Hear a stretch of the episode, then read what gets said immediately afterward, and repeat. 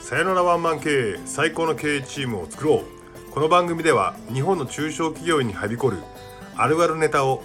経営コンサルタントの山根徹が愛を持ってズバズバとぶった切る番組です。はいそれでは今日は第55回目を迎えます。えーといつもはですねこの番組の説明のトークはしないんですけどもえー、っと昨日ですね7月26日に原ヘリさんの番組の CM を作る時に考えましたので今回から入れてみたいと思います。便乗です。いやーしかしですねえー、っとこのラジオ聴いてる人にはスタンド FM 周りの人以外の人も、えー、と聞いてると思うんでよく分からへんなって話ですけども昨日26日の原ヘリさんの番組はね素晴らしく良かったですね。という前振りですがえー、っと今日のお題を発表します。今日のお題はですね強力な常識否定型のポジショントークに振り回されるなという話をしたいと思います。これ何のこっちゃねんっていう話なんですがですねこれねまあずっとある話なんですけどあのー、本屋行ってビジネス書のコーナー行くとなんかね今までのそのビジネスの常識を否定して本が出てるじゃないですか。まあまあまあまあ出版社も売れなきゃいけないのでなんかね強烈なキャッチだったりとかなんかこう斬新さが欲しいとかね、まあ、本の売れ行きを左右するので、えーと、そういった強力なねメッセージを書いているんですがそれをね鵜呑みにしている連中が多すぎてちょっとこれはね一回ね言っとかなあかんなと思ったのでこの収録をしていますと。えっとね具体的にどんなことかっていうとね例えばね、まあ、あの堀江さんとかね堀江門とか言うてるじゃないですか。電話なんか取るなと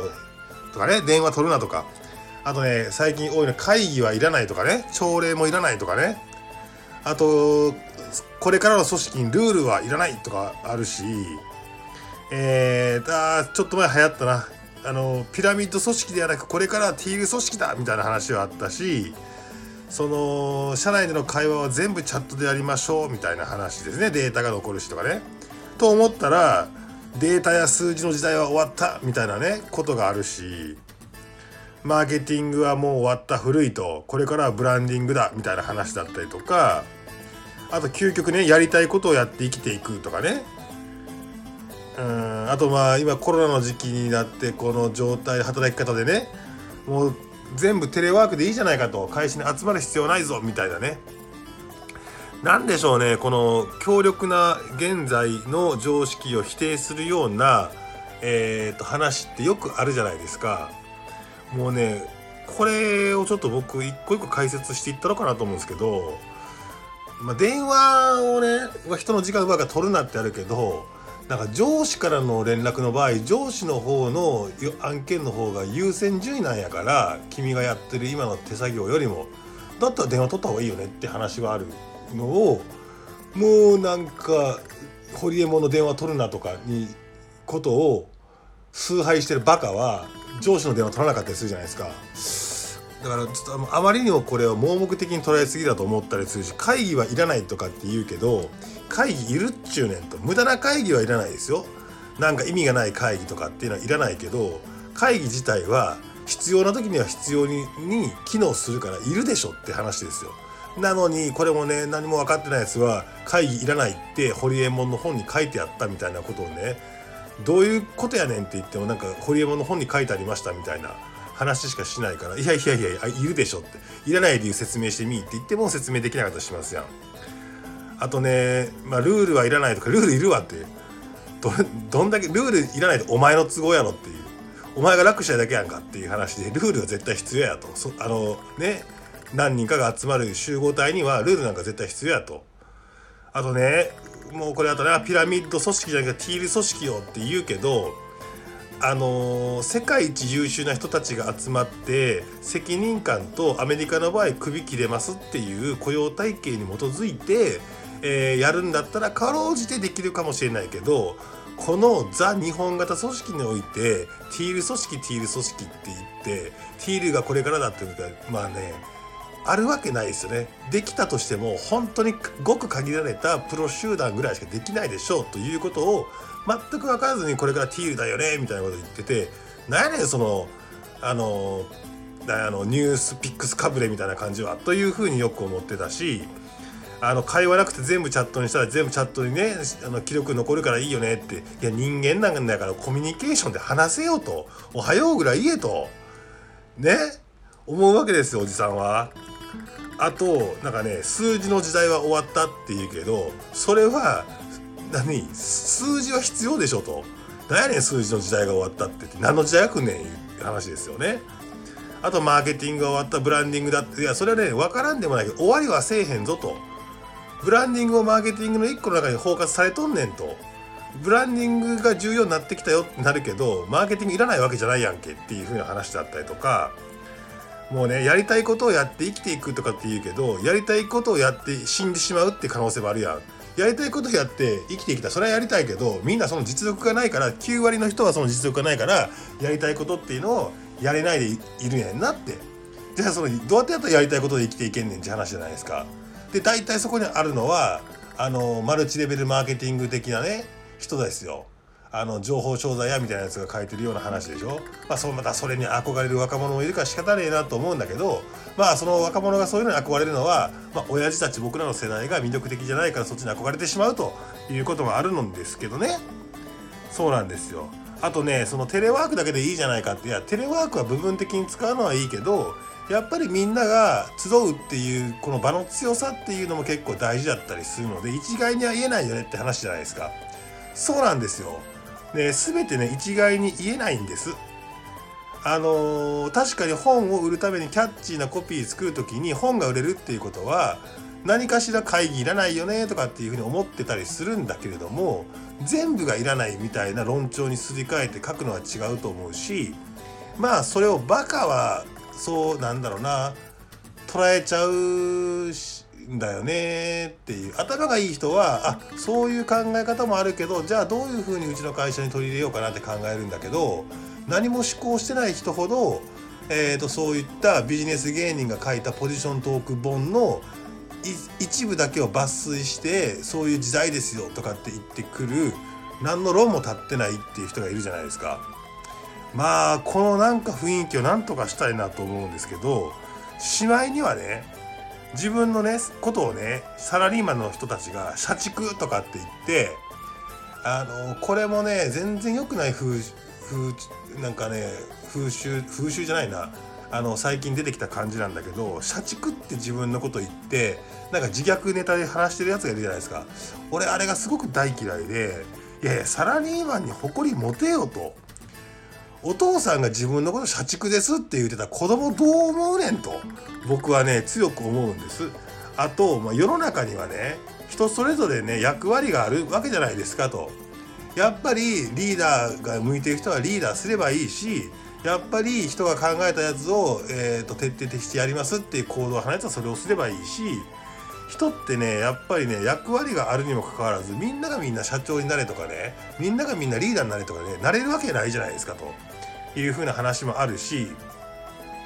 なんだろうな一番確かに嫌なのは今喋ってて思ったけどなんか自分の仕事とか自分の今の立場にプライドを持ってないっていうやつがな何に感化されてもうまくいくわけないやろというふうに思っちゃうわけですよ。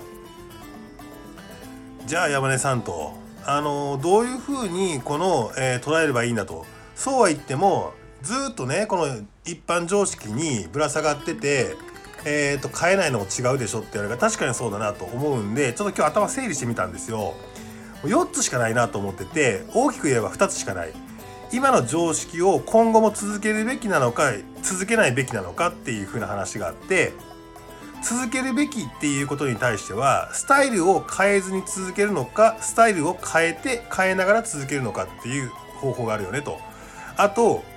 今後はもうやらないとこの常識を捨てるって言った場合には代替え案をちゃんと用意して捨てるのかもうそもそもそれ自体がいらないって完全にバサッと捨ててしまうのかっていうこの4つを冷静に考えなきゃいけないよねって話で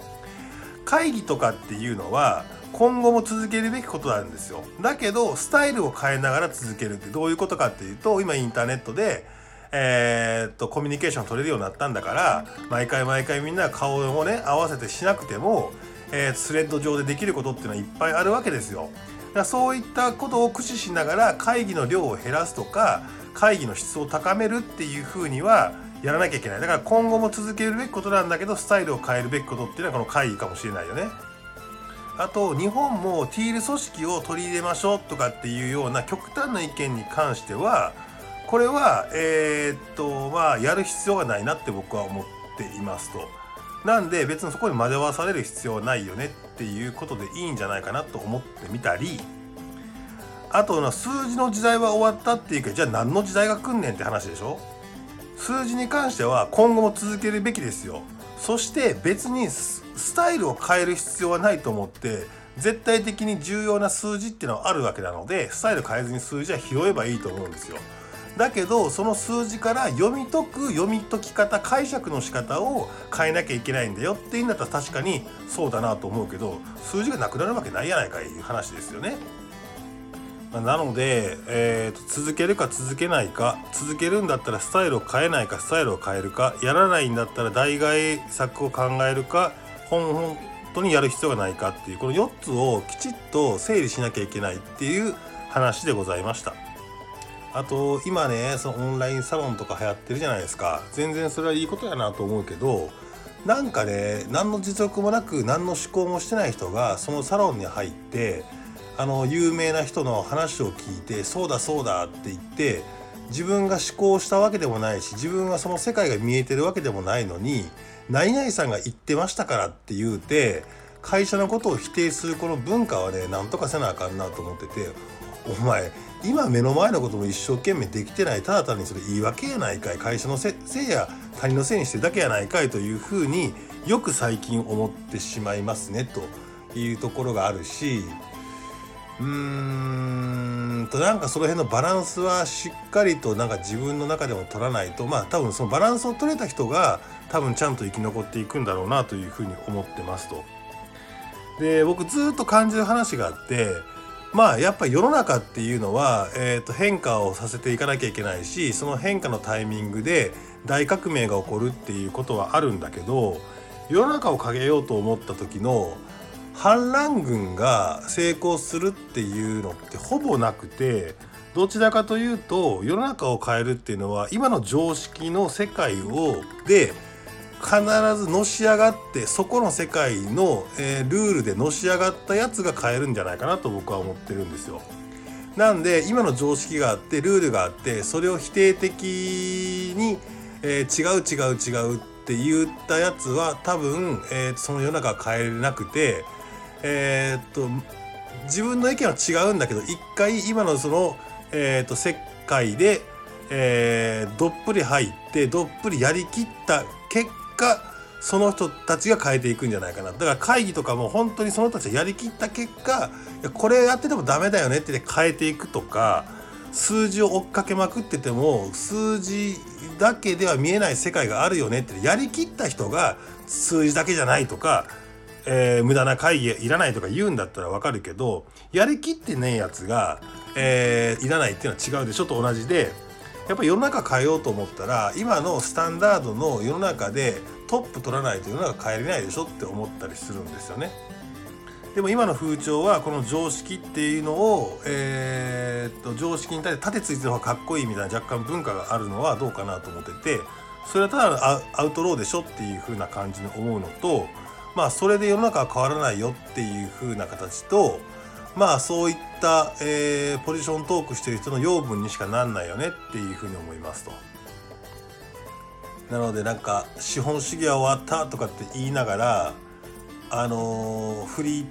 ターが世の中変えれるかって変えれないですよ資本主義変えようと思ったらやっぱり資本主義である程度いったやつじゃないと資本主義って変えれないなと思ったりするしなんかねうんと最近の、えー、とそういうなんか